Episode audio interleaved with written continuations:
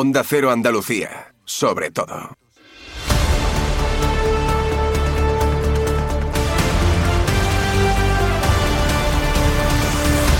En Onda Cero, la brújula de Andalucía. Jaime Castilla. Buenas tardes y bienvenidos a la brújula de Andalucía de Onda Cero de este jueves 1 de febrero. Iniciamos el mes esta tarde abordando un tema fundamental para el presente y el futuro de un país, algo tan imprescindible en el desarrollo de una sociedad como es la educación, la formación de los que van a ser los protagonistas del futuro, los niños y niñas que han de convertirse en profesionales de todo tipo para continuar con el progreso. La educación es precisamente la herramienta que les servirá para ser lo que quieran ser y para poder vivir en comunidad.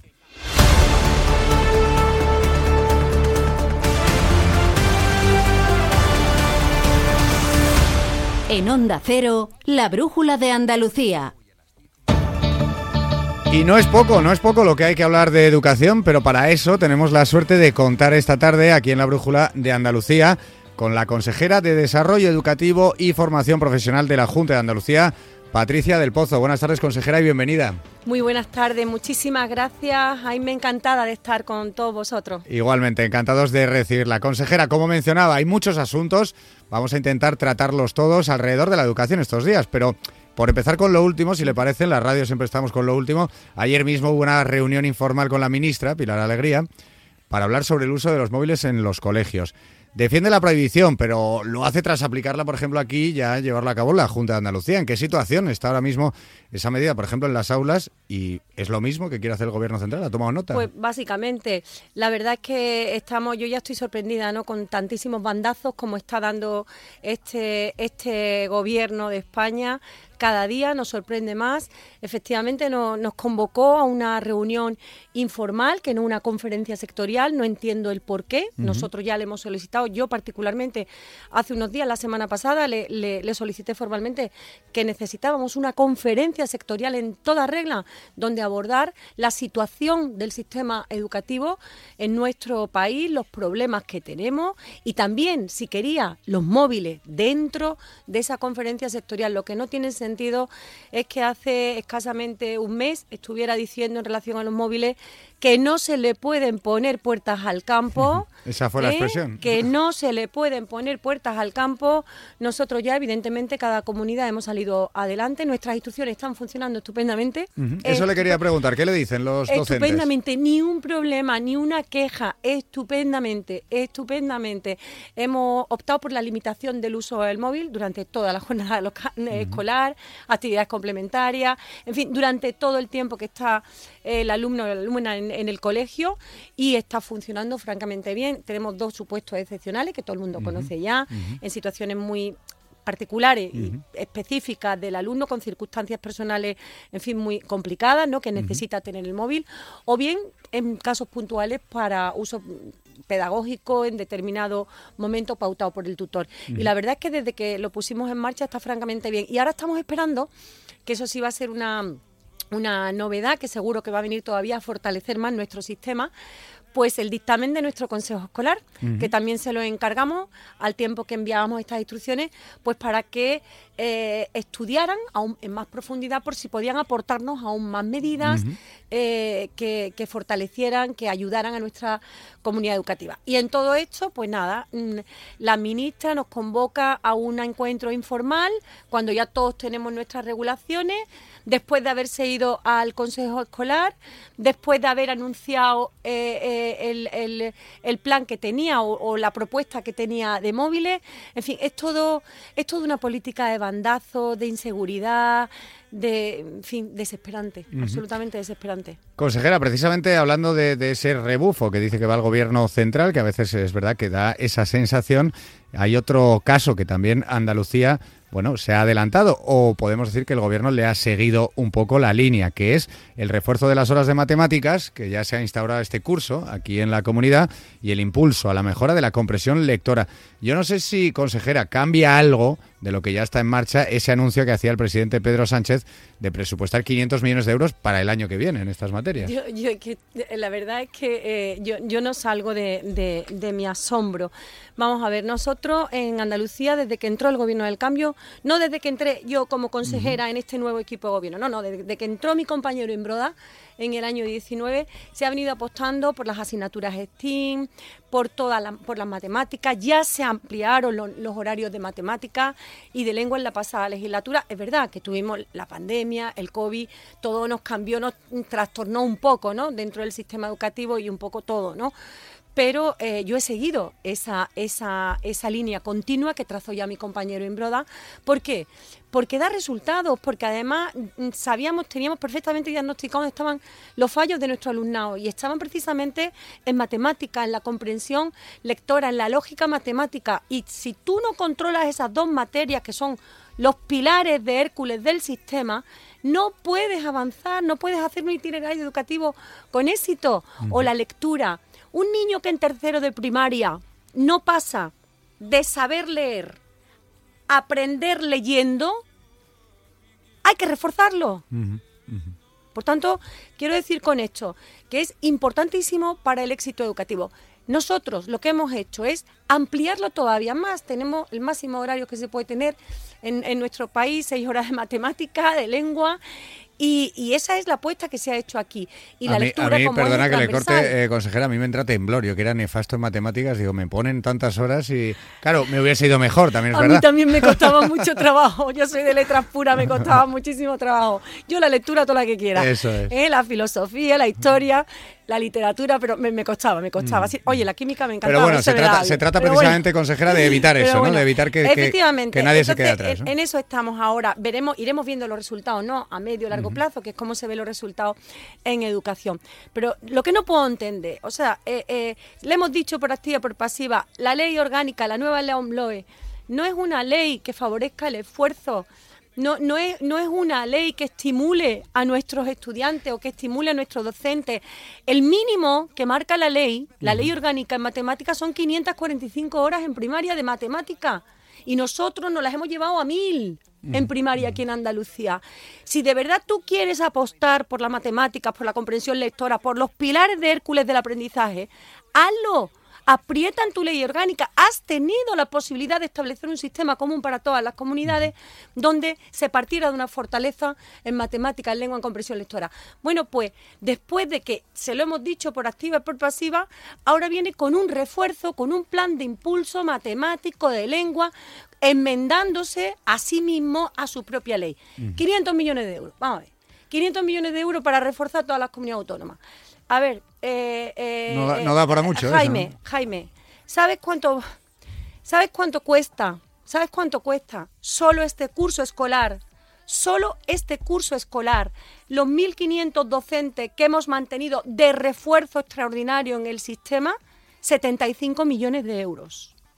¿Eh? que están pagando los andaluces, con dinero de Andalucía. 75 millones de euros. ¿A cuánto cabemos las comunidades autónomas? En esos 500 millones a 30 aquí en Andalucía y por otro lado, solo para un año, eso no vale para nada. Eso no, no, no, vale para nada. Cambio... En educación es un año, otro año, otro año y a lo mejor al cuarto empiezas de verdad a recoger los resultados. Por tanto, bandazo y más bandazo y más bandazo. Consejera, ha hablado de, bueno, de hacer algo común, ¿no? Y algo común es precisamente lo que han anunciado las 11 comunidades gobernadas por el Partido Popular en España que quieren hacer con la prueba de acceso a la universidad, la EBAU, la antigua selectividad. Consejera, esto en el caso de Andalucía entiendo que bueno que tienen que decir tanto usted como su colega consejero de universidades, que también tendrá algo, pero en su caso, consejera, a mí me gustaría saber cómo se aborda este tema, es decir, es un anuncio que, bueno, que eh, visto desde un punto de vista de ser un país en el que, bueno, hay las competencias descentralizadas no tiene mucho sentido que haya esas diferencias educativas entre comunidades, por lo tanto parece que va en la buena dirección, por lo menos adoptar un marco común o unas ciertas mínimos que sean iguales. La pregunta es cómo se hace eso, cómo van a abordar entre 11 comunidades que sospecho y entiendo que tienen cosas muy diversas en su educación. Hablamos además de comunidades, yo que sé, por ejemplo, como Galicia, que puede tener su lengua propia. ¿Cómo se aborda esto y ¿cuánto tiempo puede tardar ese proceso? Porque no creo que sea, igual que hablábamos Es- antes de los resultados, ¿cómo lo van a abordar? Es perfectamente posible, es perfectamente posible. Solamente hay que tener voluntad y buscar los puntos de acuerdo, los mínimos comunes para hacer una prueba lo más similar, lo más común posible en todo el territorio nacional. ¿Por qué? Es que España funciona como un distrito único, universitario. Por tanto, si nuestros jóvenes se pueden mover de una universidad a otra, no tiene sentido que haya 17 pruebas diferentes. Es que es absurdo, porque entonces no compiten en igualdad de oportunidades. Como no era lógico tampoco que todas las comunidades autónomas tuvieran las mismas fechas para examinarse de la EBAU y los niños de Andalucía se examinaran 10 días después. Por tanto, limitando las posibilidades de poder acceder al resto de universidades, que eso ya lo hemos arreglado. Eso ya lo hemos arreglado este pasado verano y nuestros niños en junio se examinan con el resto de los estudiantes de España para que tengan las mismas oportunidades que los demás. Eso ya lo hemos arreglado. Vamos a ver. ¿Por dónde Ese, se es- empieza? ese ¿Por es el clamor, ese es el clamor de, de- de- de- de los jóvenes que están estudiando bachillerato. Se lo dijimos a la ministra cuando puso encima de la mesa una reforma de la UAU que nos dejó a todos sorprendidos, modifica- eh, rebajando los contenidos, yéndose a unas pruebas de, de madurez, sin, sin- sin establecer unos contenidos mínimos. En fin, mm, cuando puso, la primera vez que puso la reforma, y le dijimos, tenemos que ir a una prueba lo más similar posible, lo más común posible, para que todo el mundo tenga el mismo. No, eso no es posible. eso- ¿Cómo que no? Eso es cuestión de tener voluntad, de respetando, respetando precisamente pues esas peculiaridades ¿no? que tiene cada comunidad autónoma. Oye, los, los gallegos también con su, con su lengua. Hay que respetar, por supuesto que sí. Pero en el bachillerato tú puedes ponerte de acuerdo en unos contenidos comunes para que los exámenes que se hagan de EBAU en cada una de las comunidades autónomas pues sean lo más similares posible y todos los niños tengan las mismas oportunidades. No hay manera de hacerlo, se lo hemos propuesto por activa, por pasiva, es lo más importante, tenemos que conseguirlo, no hay manera de hacerlo, bueno, pues ¿qué hemos hecho? Pues todas las comunidades que estamos de acuerdo en hacer lo que representamos además a la mayoría de la población EBAU o, en fin, de los que van a ir, De los que al- pueden optar, ¿no? efectiva, de los que pueden optar a la EBAU, que somos todas esas comunidades autónomas, vamos a crear un grupo de trabajo, vamos a trabajar con seriedad, vamos a trabajar con seriedad y yo creo que trabajando durante un tiempo, trabajando bien, durante este año 24, lo que haga falta del año 25, poder presentar una propuesta, una propuesta, unos mínimos comunes que puedan servir a las 11 comunidades autónomas. Y si lo conseguimos, evidentemente, es una evidencia de que se puede hacer igual a nivel nacional.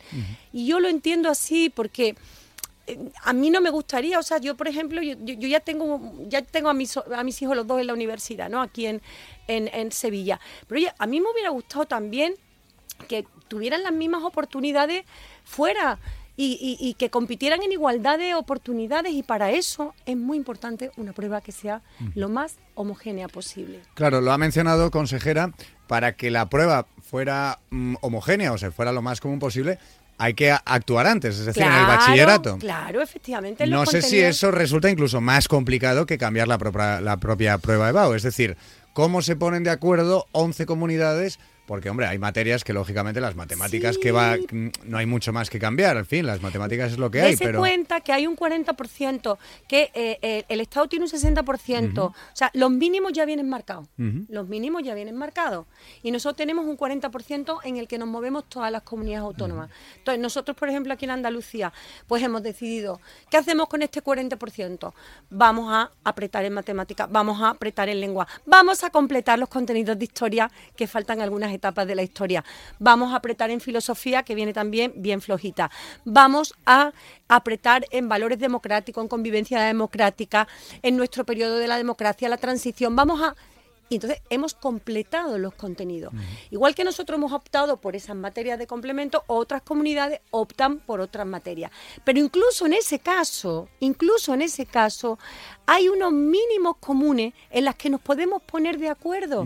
Luego tú puedes también tener tu lengua oficial, cooficial, o puedes incorporar dentro de un examen a lo mejor un apartado específico de, que, de tu comunidad autónoma, pero en el fondo es mucho más lo que nos une que lo que nos desune. El, el- contenido mínimo común es alcanzable perfectamente.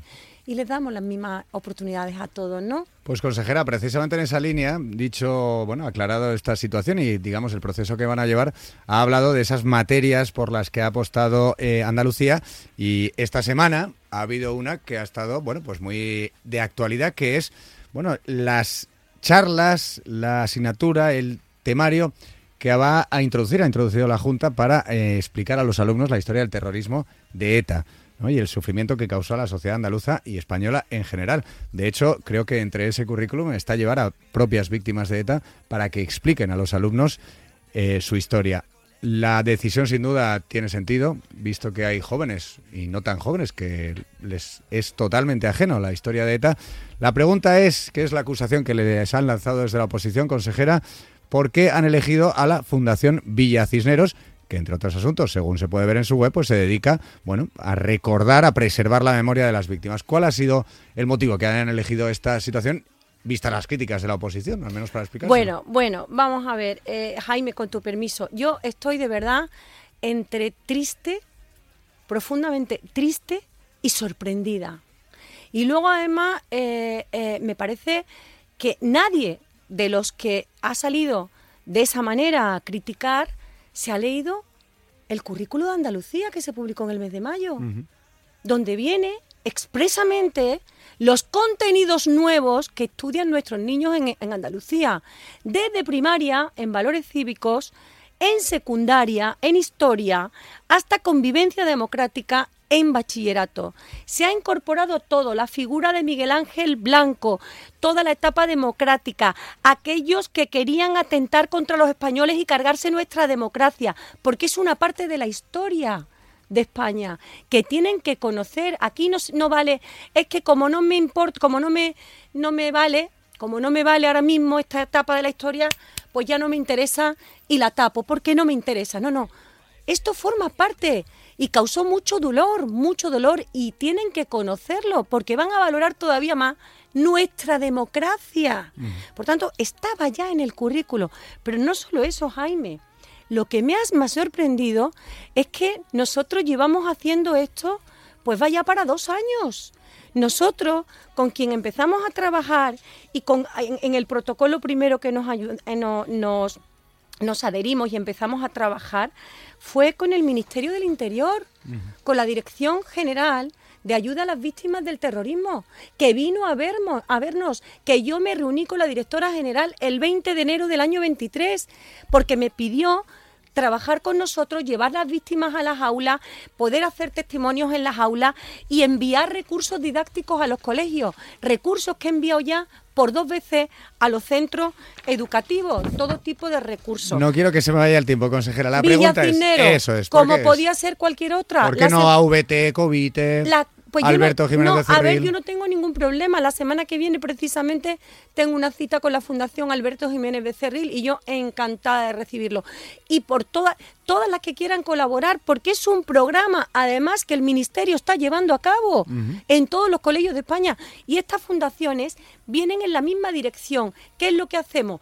Yo no tengo ningún problema, Villacinero, Alberto Jiménez Becerril, eh, eh, la VT, que no tengo ningún problema, porque es que además todas estas fundaciones, la única afinidad que tienen son las víctimas.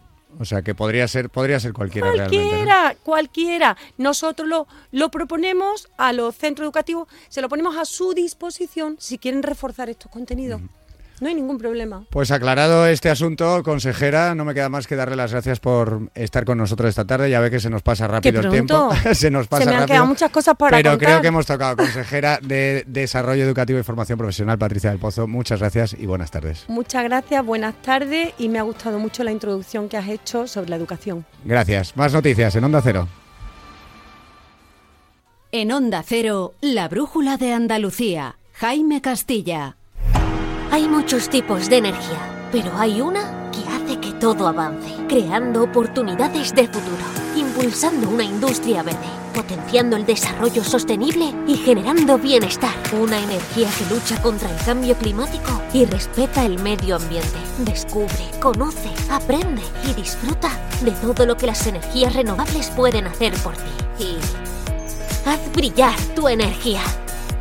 Junta de Andalucía. Hay un lugar en el mundo pensado especialmente para ti. Jerez.